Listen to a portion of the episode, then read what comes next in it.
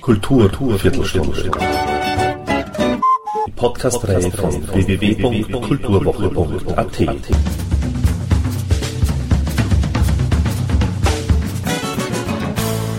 Präsentiert von Manfred Horak.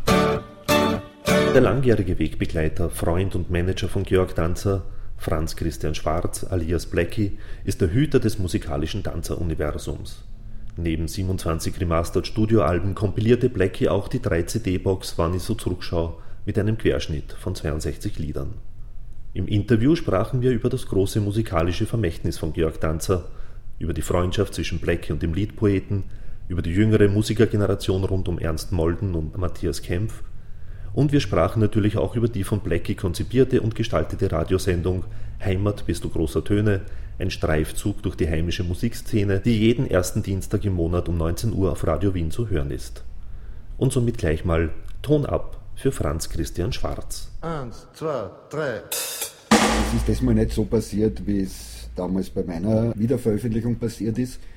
Ich habe tatsächlich von den Originalbändern remastert. Und diesmal ist das Remastering von den CDs ausgegangen, weil ja die alten Masterbänder dann irgendwie doch verschwunden sind. Das war eigentlich eh schon eine gute Basis.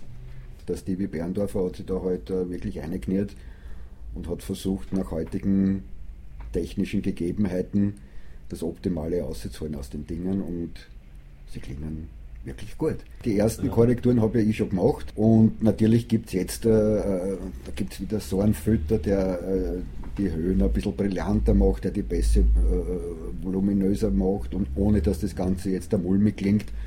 Klar, war es einmal eine gute Ausgangsbasis und nicht mehr so viel zum tun wie damals, wie ich angefangen habe. Ne? Äh, einige Alben sind ja nicht dabei. Das ist dann aus rechtlichen Gründen. Das sind das absolut rechtlich. Es sind fünf Alben. Es ist der, der Chick, die Honigmond und die drei Deldeck-Alben. Also die, das ist die Tanzer, die Liebesleben und die Rufzeichen. Ja, genau. Das Problem war ganz einfach, dass offensichtlich kein Interesse geherrscht hat bei den drei Firmen. Außer bei der Bellafon, die haben mir zurückgeschrieben, dass sich aus der Rechtsabteilung jemand bei mir melden wird, wie wir das machen. Und das war eigentlich die letzte Meldung und die anderen haben nicht einmal reagiert drauf. Gott sei Dank aber haben sie reagiert bei der Box.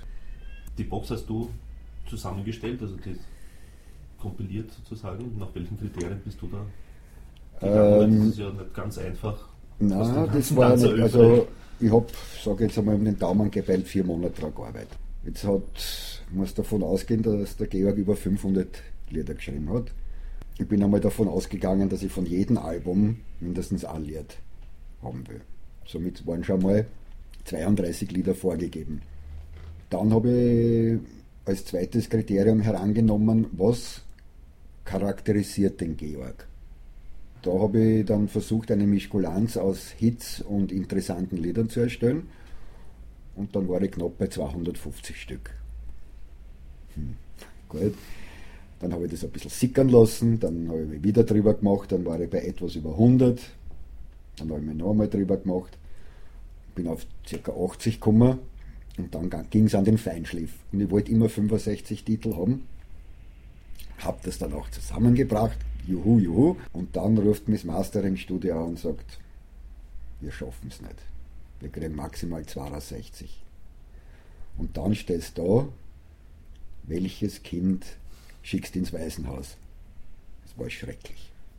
Dann bin ich halt gesessen, nochmal 14 Tage und habe nachgedacht, und dann habe ich halt drei Lieder eliminiert, sage nicht welche. Und das ist es dann geworden. Es gibt eigentlich in jeder Periode Lieder, die mir auch gefallen und die noch immer Gültigkeit haben. Natürlich hat man ein paar Lieblingslieder. Eins zum Beispiel ist Große Dinge, eins ist Träumer und eins ist nur ein kleiner Bau im Winter. Das letzte ist ja auch vom Tanzer selbst das Lieblingslied gewesen? Genau. Das von der Jetzt oder Nie, dieses Album finde ich sehr bemerkenswert.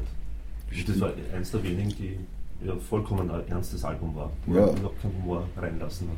Wie, wie hast du ihn kennengelernt eigentlich? Wir haben uns kennengelernt bei der DUMIA, also 1976. Äh, da habe ich Beruf gewechselt, bin zur Polydor gekommen wurde dort ein Labelmanager und damals war ja Labelmanager ein, ein Riesenhocken. Da warst Promotion Manager, da warst A&A Manager und Produktmanager. Gleich eine der ersten Geschichten war eben die Betreuung von der Dunia. Und im Zuge dessen haben wir uns, wenn man den Georg kennt, weiß man das auch, langsam, aber stetig angefreundet. Und das hat halt gehalten bis ans traurige Ende. Nur ein kleiner Bub im Winter in einem viel zu dünnen Mantel.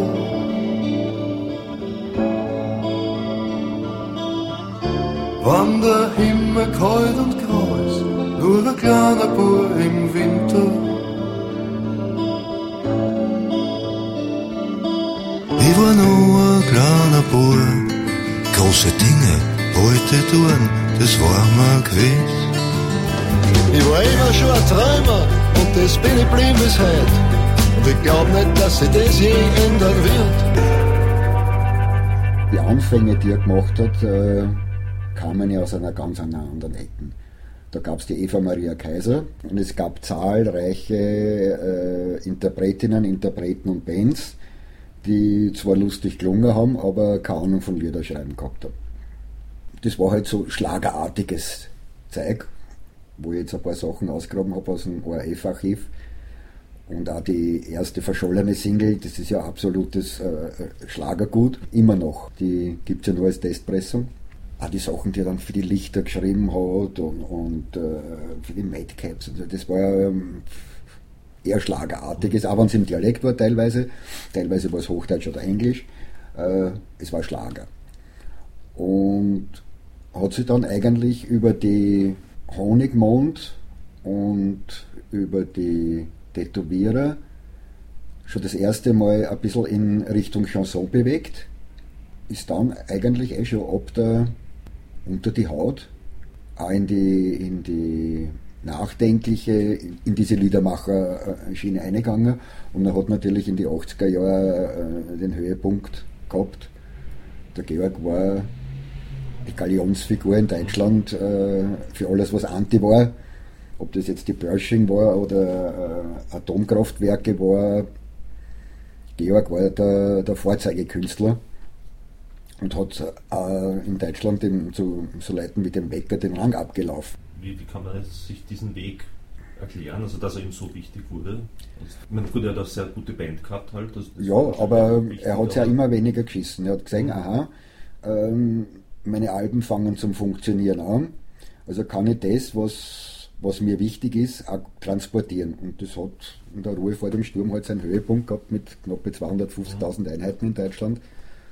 Dem Stil ist er sich eigentlich treu geblieben, mit, halt mit ein paar Ausnahmen. Aber wenn man weiß, äh, der Georg eine Waage, einmal war halt das Schüssel voller und einmal war das Schüssel voller. Und das hat er dann gegipfelt in so Sachen wie 13 schmutzige Lieder. Mhm. Selbst auf der, auf der doch sehr elegischen Atemzüge ist äh, Suche nettes Ehepaar zum Bumsen ja. drauf. Ne? Wie hat eure Zusammenarbeit funktioniert? Na, Georg hat im, im ich glaube 91 war das, ein Lied geschrieben.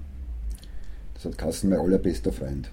Und das charakterisiert eigentlich unsere Zusammenarbeit und unsere Freundschaft am besten, weil wir haben uns wirklich oft Monate, wenn es nicht sogar Jahre nicht gesehen, weil ich damals ja beim Wecker gearbeitet habe. Und immer wieder, wenn wir uns getroffen haben, war das ein, ein herzliches Zusammentreffen. Und wie es der Zufall so wollte, äh, war er im 89er Jahr mit, seiner, mit seinem Deltec-Vertrag äußerst unzufrieden. Deltec war damals in Österreich ja bei der Musiker. Franz Josef Wallner war damals der Geschäftsführer. Und der Gerald Hajosch, der damals die Promotion gemacht hat, äh, hat halt kein Budget gehabt für irgendwas. So hat es eigentlich angefangen, dass ich dann für, für Rufzeichen, die hat er mich angerufen, also haben wir uns getroffen, kannst du nicht nur ein bisschen Promotion machen, sondern ich habe das probiert. Und haben gesagt, warum machen wir nicht überhaupt was gemeinsam? Und siehe da, es hat funktioniert. Wir haben natürlich bei, nicht gerade bei null, aber doch bei sagen wir, 10 angefangen und haben halt uns dann halt sukzessive gemeinsam wieder emporgerappelt.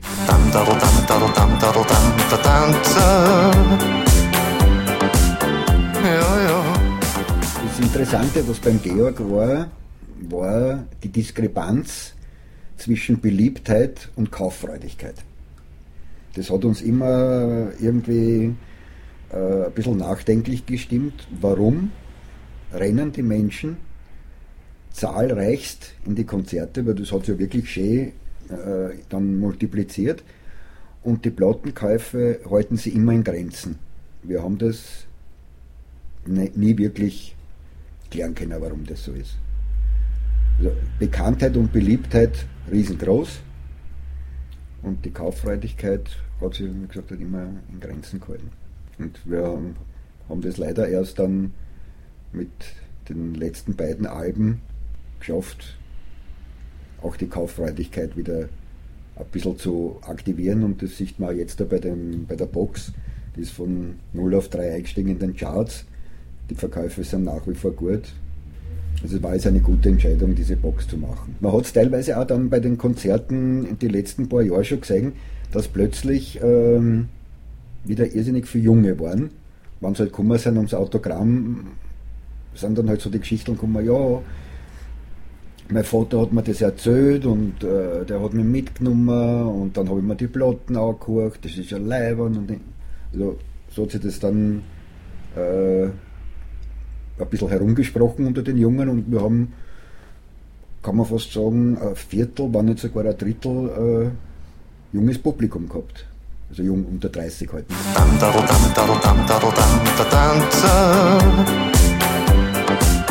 Ja, ja.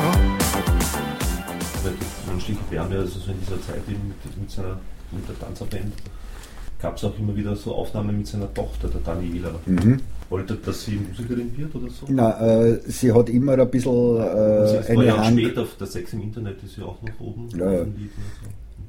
da bist oh. du ja auch zu hören.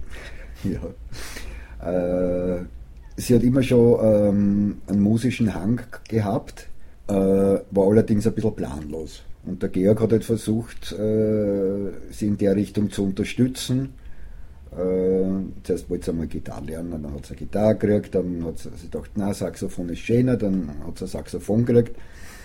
Und der hat sich halt immer wieder, wenn es gerade passt hat, als, als Sängerin eingesetzt, aber sie hat halt bei Weitem nicht die Disziplin gehabt, ihr musische, musisches Talent äh, weiterzuentwickeln wie der Georg selber.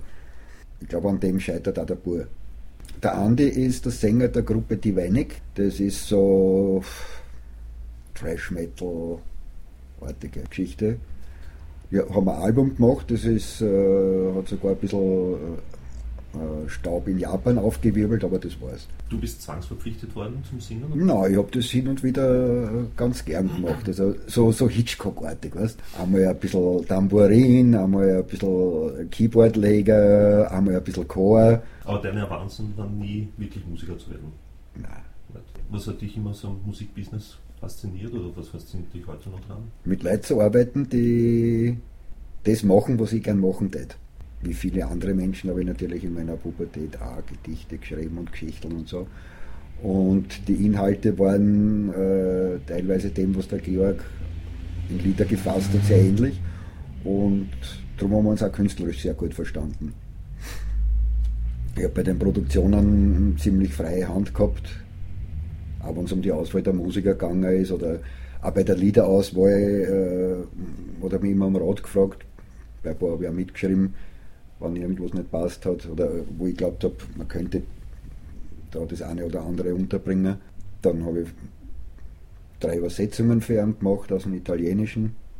Ja, auf der weißen Pferde ist diese Lucio Dalla. Die Lucio Dalla Nummer habe ich gemacht, das, das Jahr, das kommen wird. Dann habe ich gemacht die, die Nummer, die der Gianni Morandi und der Lucio Dalla im Original gesungen haben, das Vita. Und das ist äh, vom Mogol, und dann habe ich noch gemacht die IGA mit Nadonet. Das ist eine, lustige Nummer, da gibt es einen Typen, der ist Chirurg, der Enzo Janacci. Und der hat halt den Spaß gemacht, hin und wieder Ablotten zu machen. Und da habe ich ein Lied entdeckt, da habe ich mir gedacht, das, das passt irrsinnig gut zum Georg und das habe ich ihm dann vorgespielt und dann gefragt, um was geht's, habe ich ihm was übersetzt. Genau das machen wir. Sagen Sie im Fernsehen, die große Wende an, auf die wir schon so lange warten, dass man nur noch davon träumen kann. Das ist jetzt ja auch eine Radiosendung seit geraumer Zeit und ich hoffe schon, dass die noch weitergeht für nächstes Jahr. Richtig, ja. Wie bist du dazu gekommen? Und, und äh, war der Auftrag eben österreichische Musik oder Musik aus Österreich äh, vorzustellen und zu pushen?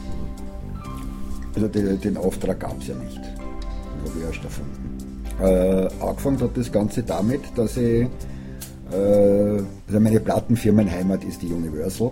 Nachdem ich bei der Poli da angefangen habe, äh, bin ich natürlich nach wie vor mit der Universal in hervorragenden Kontakt und habe seinerzeit mit dem Chris Geldmann und mit dem Peter Schilling diese legendäre Austropop-Serie ins Leben gerufen, die ja besser eingeschlagen hat, als wir uns das erwartet haben. Im Zuge dessen habe ich halt dann auch immer wieder nachgedacht, was kann man und was kann man und habe 2009 dann ein Konzept geschrieben für ultra rare Dinge. Daraus wurde dann die CD-Serie Raritäten 1 und 2. Im Zuge dieser Serie habe ich dem ORF angeboten eine Radiosendung. Und ich habe mir nur nicht vorstellen können, dass ich das selber moderiere. Und daher gab es immer einen Presenter, das war der Karl Walischek. Und mit dem zusammen, also ich habe halt die Liederauswahl gemacht und der hat mich halt befragt zu den diversesten Dingen. Und dachte, das ist eigentlich eine leibende Geschichte. Und habe dann ein, nächstes äh, Konzept geschrieben für eine Sendung, die hat äh, den Hintergrund gehabt, so quer durch Österreich, vom Neusiedlersee bis zum Bodensee. Die habe ich dann auch gemacht, die ist auch sehr gut bei den Leuten angekommen, da habe ich aus jedem Bundesland halt drei äh, Liedern gespielt, mehr ist sie halt nicht ausgegangen in die zwei Stunden. Und dann habe ich ein Konzept geschrieben für eine Sendung zum 1. Mai. Und da habe ich eine lakonische Antwort gekriegt, kein Bedarf. Und dann kriege ich im Juni die AKM-Zeitung und sehe ich Radio Wien mit 7,9% Österreicher-Anteil. Ist mir die Hutschnur platzt und habe der Chefin, der Brigitte Wolf, eine E-Mail geschickt. Höflich, aber bestimmt, wo ich ihr angeboten habe, äh, mehr für Österreicher zu tun. Mein Konzept schaut so und so aus. Mehr als äh, das in Tanz überhaupt nicht mehr spielen kann ja nicht passieren. Und siehe da, habe ich zwei Tage später eine Antwort gekriegt von ihr. Das trifft sich. Ich wollte ohnehin mit Ihnen in Kontakt treten. Wie schaut es mit, einem äh, mit einem Treffen aus? Wir haben uns getroffen, haben über das Konzept geplaudert und 14 Tage später habe ich einen Vertrag gehabt und habe mit 4. Jänner dieses Jahres mit der Serie angefangen. Und offensichtlich äh, kommt die bei den Hörern so gut an, dass ich schon äh, Vertragsverlängerung im Juli gehabt habe für, äh, fürs nächste Jahr. Habe mehr oder weniger, was heißt mehr oder weniger, ich habe einen Kulturauftrag, ich habe keinen Quotenzwang und ich kann spielen, was ich will. Ob ich jetzt, äh, ich sage immer, ich spiele von Hermann Leopoldi bis Joe Zawino alles, was mir gefällt. Was zum Thema passt, also jede Sendung hat ein Thema. Zu dem Thema lade ich mir einen Gast ein, der dann über sich spricht und ich spiele halt Lieder, die zum Thema passen und lasse halt den Gast auch seine Meinung dazu äußern. Und wie ist der Anteil jetzt gestiegen? Auf welchen Prozentteil? Auf 8,3. Na, immerhin. Eine Flut von Reaktionen war das Resultat. Schien sich echt zu lohnen, so ein Inserat.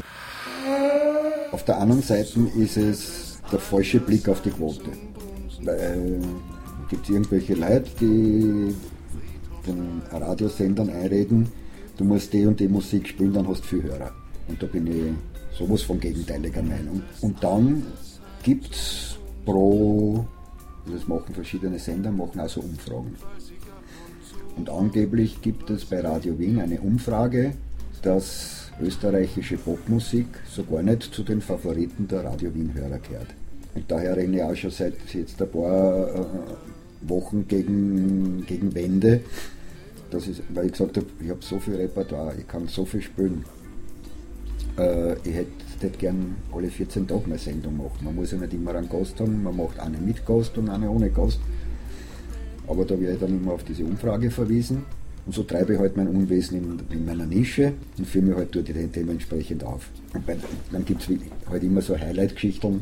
Sehr großen Anklang hat zum Beispiel die Sendung gehabt, äh, die Kassen hat, der Apfel fällt nicht weit vom Stamm, wo ich den Nachwuchs präsentiert habe, aber nur den von Bekannten. Das heißt, äh, der Sohn von Morak, der Sohn von Wilfried, von, Ga von Gandalf und als Gast habe ich gehabt den Ewald Pfleger und den Burm in Pauli, mit, der ja Head of Stereoface ist. Da habe ich wirklich Reaktionen gekriegt, was? Der Bur von Prokopetz ist ein Rapper und der, der Bur von Peter Walsh spielt Klassik, ja unglaublich und so. Also die, die Sendung hat eigentlich am, am meisten Staub aufgewirbelt. Und es liegt natürlich auch an den Gästen, wie es umkommt. Und ich habe bis jetzt das Glück gehabt, wirklich lauter honorige Menschen in der Sendung zu haben. Ich glaube, die Ment, den Wilfried, den Dessing, den Gary Lux, also alles Leute, die ich auch schon ewiglich kenne und mit, mit ein paar bin ich befreundet, mit ein paar halt gut bekannt. Aber es waren immer äh, launige Plaudereien. Plötzlich steht vor mir eine alte Frau und die sagt, den Singer kenne ich doch aus dem TV, weil sie sind doch der, also sag's schon wer. Noch vor ihnen hört man aber wirklich gar nichts mehr. Ich umklammer sie und ich knie mich hin und verhindere ihnen, bitte sag's mir, wer ich bin. Und sie schaut mich an, als ob ich deppert war und dann sagt sie, sind der Harwelker. Ja, ja. Hinauf bin ich emigriert, weil mir diese Stadt ganz einfach zu gefährlich wird. Und wenn mich wer sieht, sei er sich gewiss, dass das nur mein Doppelgänger ist. Es gibt zwei, die meines Erachtens, äh, wenn du so willst, die Tradition des Liedermachers sehr gut fortführen. Der eine hat schon wenigstens äh, ein bisschen an Bekanntheitsgrad äh, erreicht, der zweite äh, grabet um und dumm und zerbricht mir schon seit längerem den Kopf, wie man, wie man das ändern kann.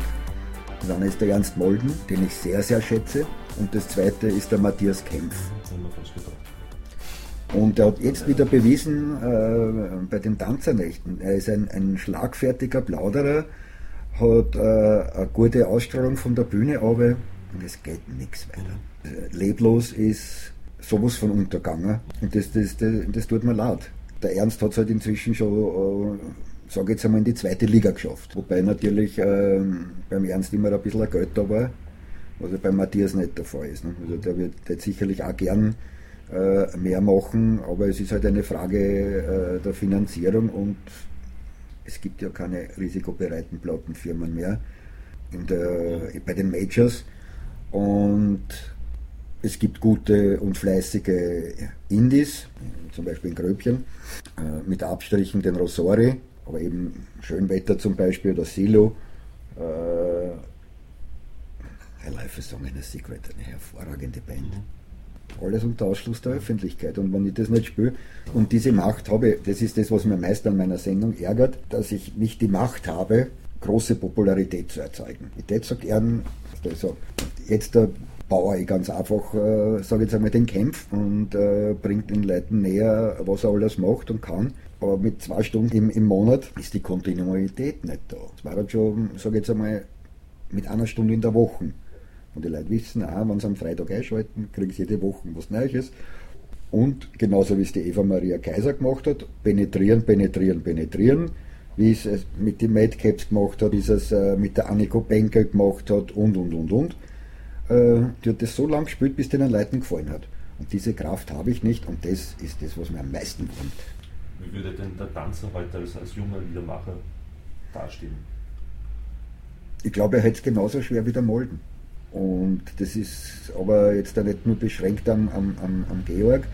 Äh, auch Leute wie äh, Ambros, Cornelius, Fendrich, Werger äh, hätten es heute ungleich schwerer als damals, als wir alle noch die goldenen Radiozeiten gehabt haben wo ganz einfach die Redakteure sie auch die, in, in, sowohl von den Printmedien als auch von den elektronischen Medien die Zeit genommen haben, mit dir zu reden. Ich habe jede Woche einen Tag bei Ö3 verbracht. Ich habe eine halbe Stunde mit dem geredet, eine Stunde mit denen und mit dem plaudert. Man hat versucht, sein, sein Produkt zu verkaufen, hat natürlich dadurch auch äh, ein bisschen Nähe aufgebaut. Also wie zu, was ich zum Udo Huber bin ich heute noch befreundet. Oder eben Walter Gröbchen zum Beispiel. Äh, weil sie die ganz einfach auch die Zeit genommen haben, äh, aber auch die, äh, den Charakter gehabt um zu sagen, was, das ist in meiner Sendung nichts. Aber wenn du das dem bringst, der freut sich die Haxen aus. Weil das gibt es heute nicht mehr. Es gibt einen Musikverantwortlichen und der hat seine festgefahrene Meinung. Und, also ich, Hausnummer, Berger findet bei uns am Sender nicht statt. Und was willst du machen? Wenn ich da jetzt der Promotion Maxel von der Plattenfirma von der Werger bin und her das, welche Alternative habe ich? Gar keine. So, der Les ja gerade gesagt, du, bei mir kann ich das nicht spielen, weil das ist ja noch kein Hit. Aber fangen wir mal beim Treffpunkt an. Und siehe da, dann hat sich die, die, die Eigensberger, ja, nein, das kann man doch spielen, ja. So hat sich das halt entwickelt. Diese Entwicklung fehlt heute. Und ich habe das halt leider die Möglichkeit auch nicht, so eine Entwicklung zu fördern. Also ich bin da nicht wirklich ein Purist. Es gibt gute englische Sachen und es gibt schlechte deutsch gesungene Sachen. Ja. Für mich ist wichtig, dass der Urheber aus Österreich kommt, dass die, der Interpret aus Österreich kommt und ich maße mir nicht an zu sagen, das ist schlecht oder das ist gut, sondern ich hole mir das komplett wertfrei an und dann sage ich, es gefällt mir, das gefällt mir nicht. Aber wenn es mir nicht gefällt, muss es deswegen noch lange nicht schlecht sein. Thank you and good night.